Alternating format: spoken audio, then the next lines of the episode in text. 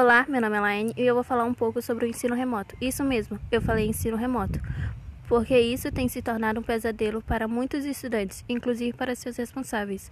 Nossa, como está sendo difícil essa modalidade de ensino, principalmente para os imigrantes.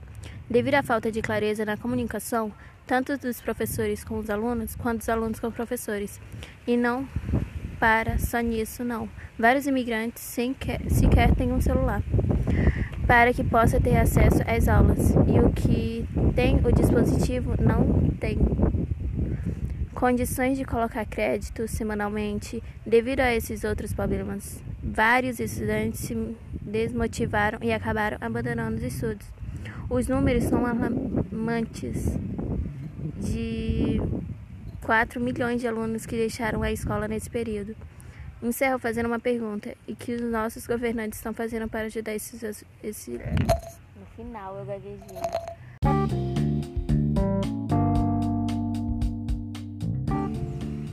Olá, meu nome é Laine e eu vou falar um pouco sobre o ensino remoto. Isso mesmo, eu falei ensino remoto, porque isso tem se tornado um pesadelo para muitos estudantes, inclusive para seus responsáveis. Nossa, como está sendo difícil essa modalidade de ensino, principalmente para os imigrantes. Devido à falta de clareza na comunicação, tanto dos professores com os alunos quanto os alunos com professores, e não para só nisso não. Vários imigrantes sequer têm um aparelho celular para que possa ter acesso às aulas.